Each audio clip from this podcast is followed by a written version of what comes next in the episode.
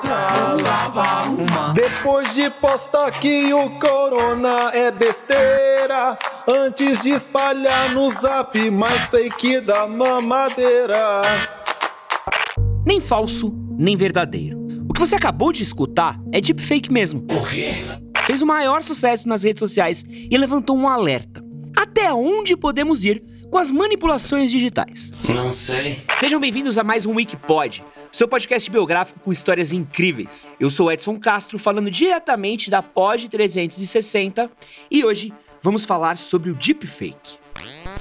É a chamada deepfake. fez uma brincadeira com o Silvio Santos apresentando o Domingão do Faustão. Usar a imagem de alguém e manipular um vídeo. É a chamada deepfake. Com certeza você já deve ter se deparado com algum deepfake em alguma das suas redes sociais. O deepfake é um vídeo onde se coloca o rosto de alguma pessoa sobreposto ao rosto de uma pessoa do vídeo original.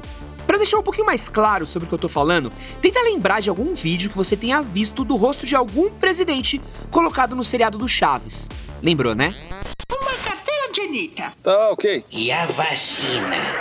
Mas não tem vacinas! O deepfake é uma mistura do termo deep learning, que quer dizer aprendizagem profunda em português, e fake, falso. Isso se refere a qualquer vídeo ou imagem em que um rosto é substituído pelo rosto de uma outra pessoa. Essa técnica altera os rostos ou vozes e cria resultados impressionantes que podem confundir a nossa percepção de realidade. A aprendizagem profunda é um dos ramos da inteligência artificial, baseado na representação de dados que permite a criação de algoritmos que aprendem a identificar padrões e estruturas a partir de um imenso conjunto de dados. Vou tentar explicar aqui em português agora, tá?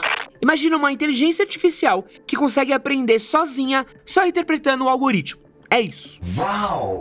Mas efeitos de computador que criam rostos e cenas no audiovisual não são nenhuma novidade. O cinema já faz isso faz muitos anos. Voltando a usar o bom e velho Chaves como exemplo, você provavelmente se lembra das cenas em que eles colocavam um nhonho e o seu barriga na mesma cena, e um deles ficava com uma aura em branco por causa do recorte. Certo? Só pensa o quanto nossa tecnologia de edição evoluiu desde isso. E o mais doido não é só o avanço tecnológico que permite que a gente consiga criar deepfakes hoje em dia, mas sim a facilidade no qual ele pode ser produzido. Comparado a todo o trabalho que era necessário antigamente para chegar num resultado meramente razoável, o método atual é bem simples e bem barato. Qualquer um com acesso a algoritmos e conhecimentos de deep learning, um bom processador de gráfico e um amplo acervo de imagens pode criar um vídeo falso e relativamente bem convincente. Para criar um deepfake são utilizados softwares de edição baseados em bibliotecas de código aberto voltados ao aprendizado de máquina. Segundo entrevista ao site Motherbird, um usuário do Reddit usou o TensorFlow aliado ao Keras, um API de Deep Learning escrito em linguagem Python. E aí o que acontece? O programador, ele oferece centenas e até mesmo milhares de fotos e vídeos das pessoas envolvidas que são automaticamente processados por uma rede neural. Novamente tentando aqui uma linguagem mais popular, tá? A partir do momento que o software de edição ganha acesso a várias imagens da pessoa ao qual o editor quer colocar no vídeo, a inteligência artificial do software começa a aprender as melhores formas de colocar o rosto desejado com o máximo de perfeição nas expressões faciais e movimentos dos lábios. E agora vamos por partes. É como um treinamento, no qual o computador aprende como é determinado o rosto, como ele se mexe, como ele reage à luz e às sombras. Esse treino é feito com o rosto do vídeo original e com um novo rosto, até que o programa seja capaz de encontrar um ponto em comum entre as duas faces e costurar uma sobre a outra.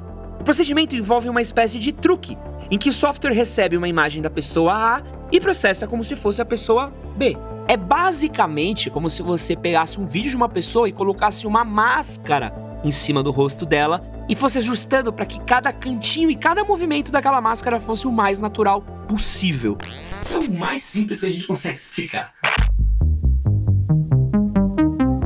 Um bom vídeo deepfake somado a um bom dublador ou um bom imitador consegue nos convencer que qualquer pessoa pode ter dito qualquer absurdo. E aí, basta uma mente criativa e do mal para fazer um grande estrago com fake news, bullying, ataque a reputações. Mas se a pessoa souber usar os seus superpoderes para o bem, o resultado pode chegar até ser hilário. Exatamente como Daniel Xavier faz ao utilizar o rosto do Justin Bieber para divertir várias pessoas.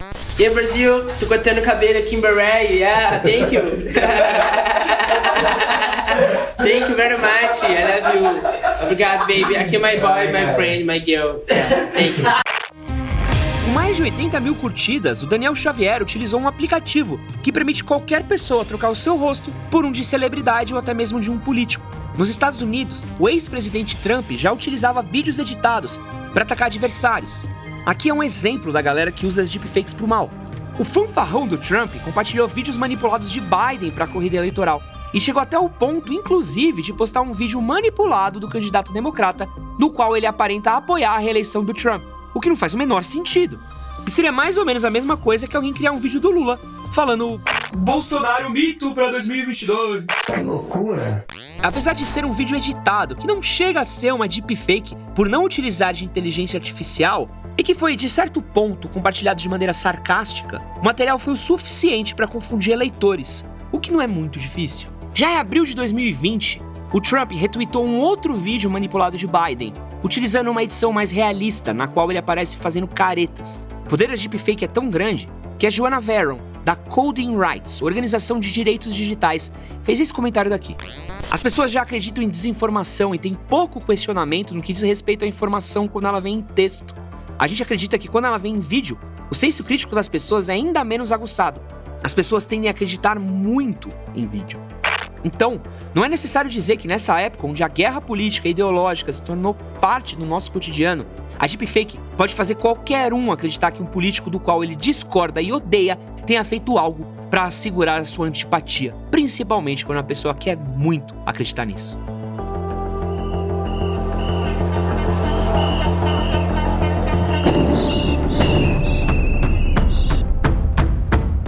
Já que a gente tá falando aqui de deepfake, vou deixar aqui um outro episódio do Wikipod para vocês escutarem e que tem tudo a ver com deepfake. O impeachment de Donald Trump e a invasão do Capitólio. É nosso episódio 45. Fica a dica. I think it was uh, disgraceful. Disgraceful. A atriz Scarlett Johansson tem sido vítima desse tipo de ataque desde 2018. Seu rosto foi um dos primeiros a ter sido disponibilizado para a produção de deepfakes no Impressions App. E a galera saiu produzindo tudo quanto é tipo de vídeo com o rosto dela.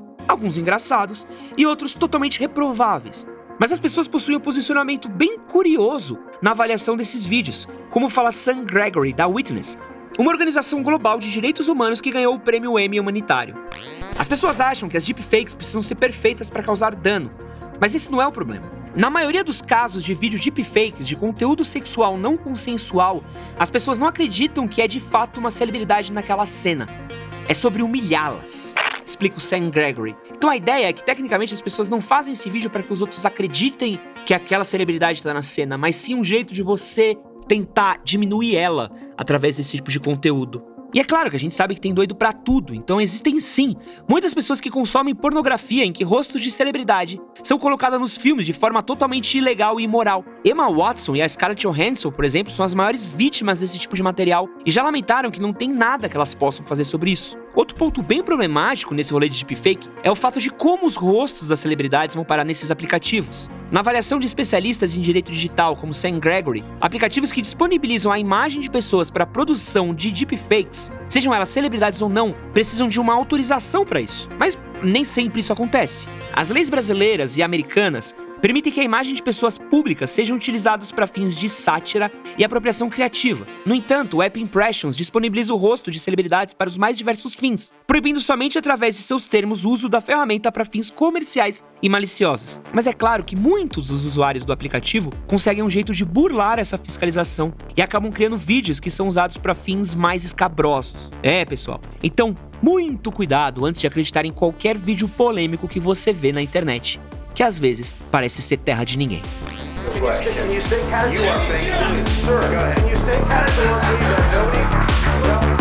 Eu sou Edson Castro e esse foi mais um Wikipod, diretamente da Pod 360 para você.